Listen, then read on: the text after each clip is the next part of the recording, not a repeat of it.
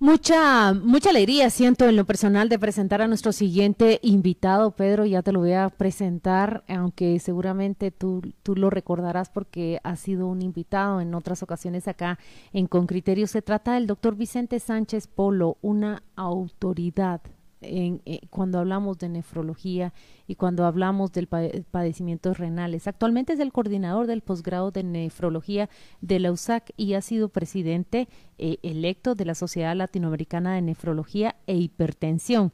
Él fue jefe de nefrología y trasplante renal en el Seguro Social. Bienvenido Vicente Sánchez Polo, antiguo compañero de micrófonos conmigo, por eso es que digo que me da muchísima alegría darte la bienvenida al programa.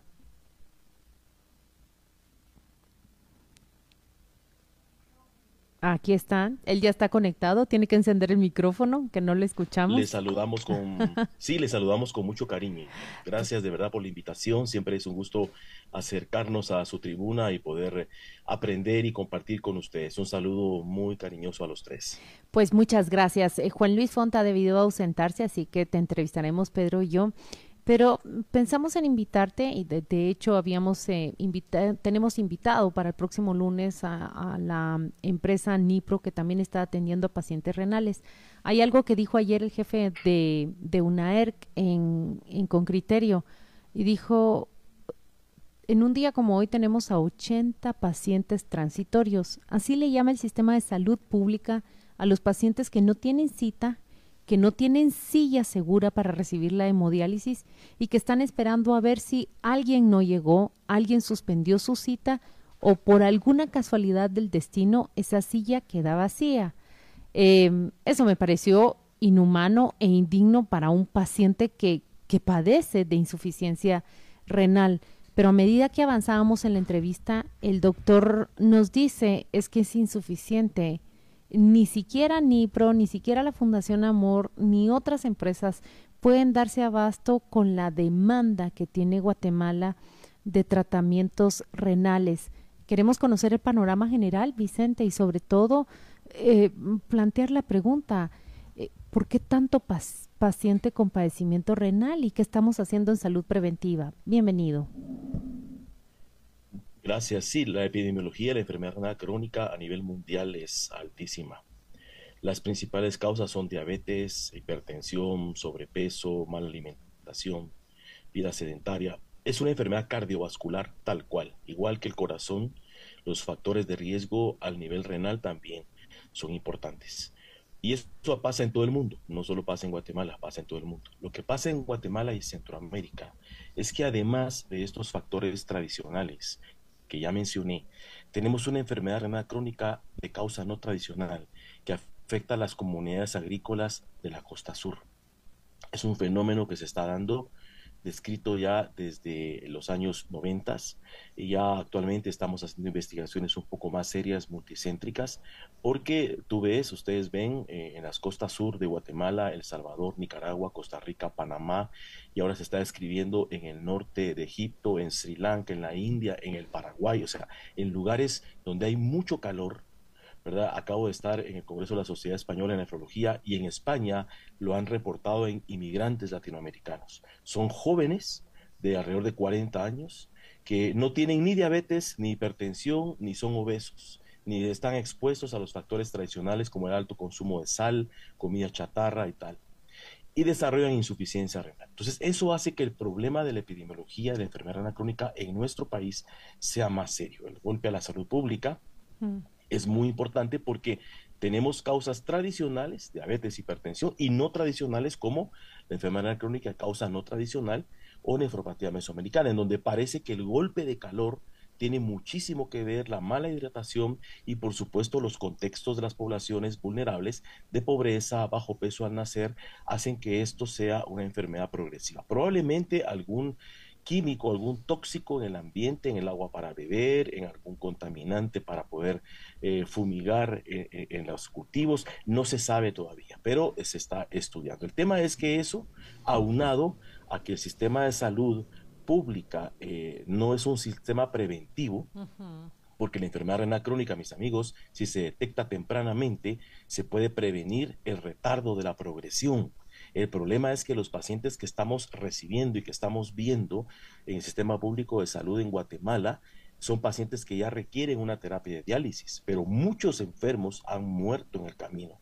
De manera que sí es importante lo que tú decías, un sistema de detección temprana en donde detectamos de una manera súper costo efectiva. Si ustedes van con cualquier otro especialista, un cardiólogo, un gastroenterólogo, les hace una cantidad de exámenes eh, previamente caros y, demás para poder diagnosticarlos. En nefrología, un examen de orina eh, y una creatinina que cuesta realmente poco dinero nos permite a nosotros clasificar si el paciente tiene o no tiene ya insuficiencia renal. De manera que la prevención y la detección temprana son el argumento vital para ir frenando este tremendo problema, porque no va a haber plata, no va a haber recurso, no va a haber eh, sistema que pueda soportar la carga de la diálisis. Recuérdense que la diálisis no cura nada, la diálisis solo desintoxica el cuerpo y para que funcione la hemodiálisis tienes que hacerla por lo menos tres veces por semana. La peritoneal hay que hacerla todos los días. Entonces el sistema, lejos de ser suficiente, no, no es bueno. Eh, Vicente, desde una perspectiva eh, macroeconómica, ¿cuánto cuesta un paciente? Porque a fin de cuentas son números que hay que echarle a, al sistema de salud, de salud estatal. ¿Cuánto cuesta un paciente eh, al que haya que hacerle diálisis tres veces por semana? Y luego, ¿qué capacidad hay eh, en el país para atender una demanda que, como ya ha quedado clara, eh, creo que está por encima seguramente de la media internacional? Sí, gracias. Mira, aproximadamente en Guatemala, datos del año 2020, un paciente en hemodiálisis tres veces por semana sin tomar en cuenta medicamentos, porque recuerden que además hay que administrar medicamentos para la anemia, para la presión, vitamina D y otras cosas, pero solo el puro tratamiento de hemodiálisis tres por semana cuesta 15 mil dólares por paciente al año. Y, tú pues échale pluma que una UNAER tendrá 3.500 pacientes o 4.000, el Seguro Social tendrá otros tantos parecidos, pone tú que son 8.000 pacientes con enfermedad renal que requieren hemodiálisis en Guatemala. Y la diálisis peritoneal, eh, que es aquella que se pone una catéter debajo del ombligo, se hacen los recambios en la casa, viene saliendo aproximadamente 7 mil dólares, o sea, la mitad. Es una, es una terapia costo efectiva, pero que requiere que el paciente tenga en casa ciertos requisitos, sobre todo ambientales. Eh, Esos son mil millones, de, mil millones de quetzales al año. Exactamente. Y repito, el, tema es que ahí tú tienes a esos pacientes tres veces por semana o toda la vida. y esos pacientes o reciben un trasplante, que verdaderamente es lo más parecido a la cura de este problema, o, se quedan en hemodiálisis eh, eh, por, por mucho tiempo o mueren de una causa cardiovascular. Entonces, el tema es que sí es un problema serio el tema de mantener a los pacientes en hemo y en peritoneal. Y el, y el Guatemala, en Guatemala, perdón, el sistema de salud, como ustedes saben, está en dos el Seguro Social, que atiende aproximadamente al 30% de la población, que tiene alrededor de 22 unidades de hemodiálisis en, todo el país, diálisis peritoneal, o sea, es un sistema mucho mejor organizado, puesto que tienen más recursos. Y luego está Salud Pública, que es encabezado por UNAER, como ustedes saben, que tiene fundamentalmente la posibilidad de dar terapia de diálisis peritoneal y hemodiálisis, eh, y también en algunos sectores del país, como Escuintla, Jutiapa, y están abriendo sedes en otra parte, porque sí realmente están trabajando arduamente porque es una enfermedad que si tú no lo utilizas, la gente se puede morir. Estamos eh, haciendo seguimiento también a ese aumento que recibieron en el presupuesto para el 2024 hacia 350 millones. Mencionaste ahora el IX atiende al 30% de la población y también dijiste que sus unidades de atención a pacientes renales están eh, desarrolladas con un que tienen un mejor diseño de atención. ¿Cuánto del presupuesto del IX implica esa atención a pacientes renales? Mira, desde el año 2018 eh, se le planteó a la Junta Directiva un programa de descentralización de los servicios, porque ¿qué pasaba? Pasaba lo mismo. Los pacientes tenían que venir a la ciudad capital o a los centros urbanos como Quetzaltenango y Escuintla y, la ciudad capital, pero tenían que viajar horas y, era muy complicado. El servicio era, era muy malo, muy mediocre, la gente no asistía y las unidades no tenían los estándares. Entonces se planteó un proyecto, un programa de centralización y sí, efectivamente se subió muchísimo el estándar y se acercó a la comunidad. Es decir, ahora hay unidades de hemodiálisis, por ejemplo, en Cobán, de parte del en Izabal, en Puerto Barrios, en lugares eh, como Jutiapa, Escuintla, Suchitepeque, Sartaluleu, Quesalterango y demás, eh, para acercarle el servicio. Eh, se implementó un programa de detección temprana, que es muy importante, es decir, eh, que los médicos sean capacitados. ¿Qué médicos? Los médicos de atención primaria, los médicos de las comunidades.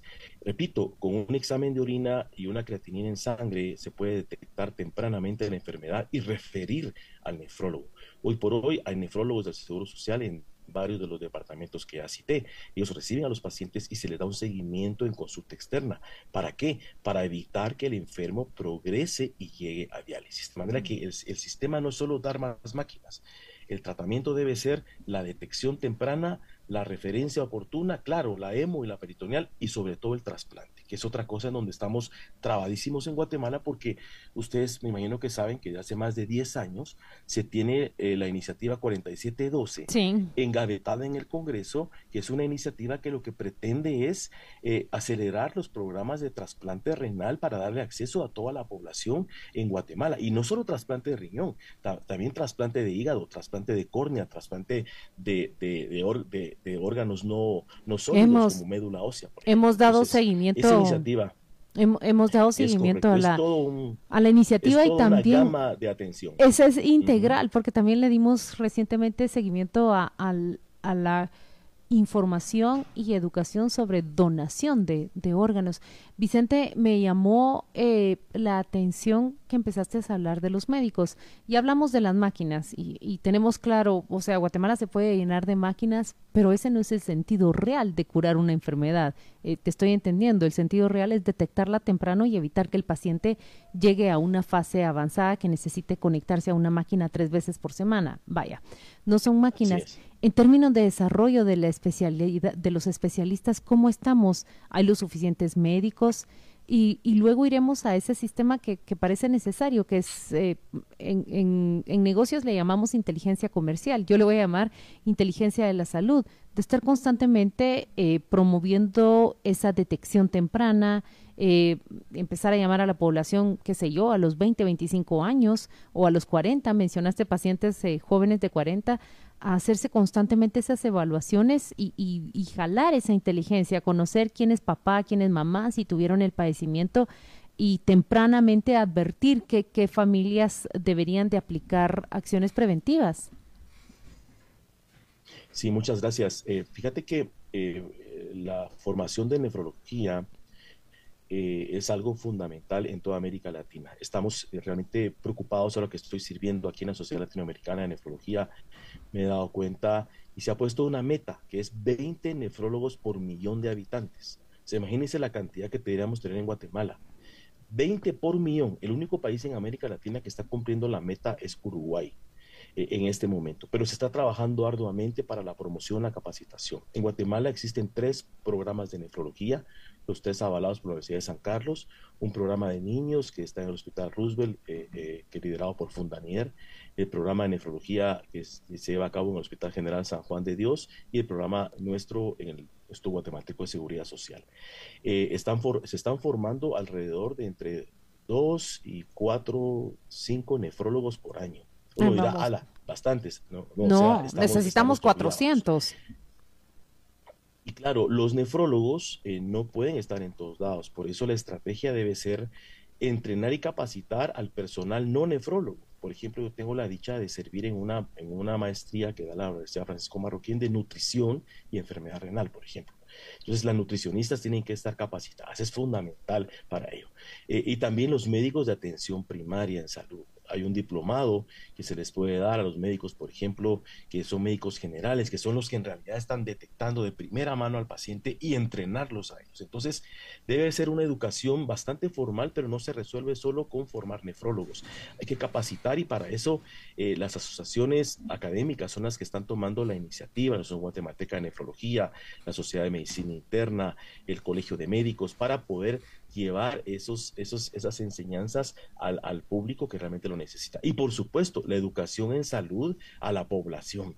Porque eh, elementos tan simples como una buena dieta, evitar las aguas carbonatadas, no comer comida chatarra, evitar la alta sal en la dieta, la lonchera nutritiva que debe llevar el niño al colegio, eh, que no debe tener mucha sal, azúcar, eh, todos los alimentos con preservantes, todo eso afecta la función renal. Entonces, es un tema de tenemos que envolvernos en una educación en general. Muy bien, pues te agradecemos, te agradecemos mucho esta interesante charla que complementa pues lo que hemos venido, lo que hemos venido hablando y seguiremos hablando el lunes. Se trata del doctor Vicente Sánchez Polo, coordinador de posgrado de nefrología en la Universidad de San Carlos. Gracias, Doc, y feliz día. Gracias, un abrazo. Gracias, Vicente. Un abrazo y mucho gusto escucharte. Chao, Claudia.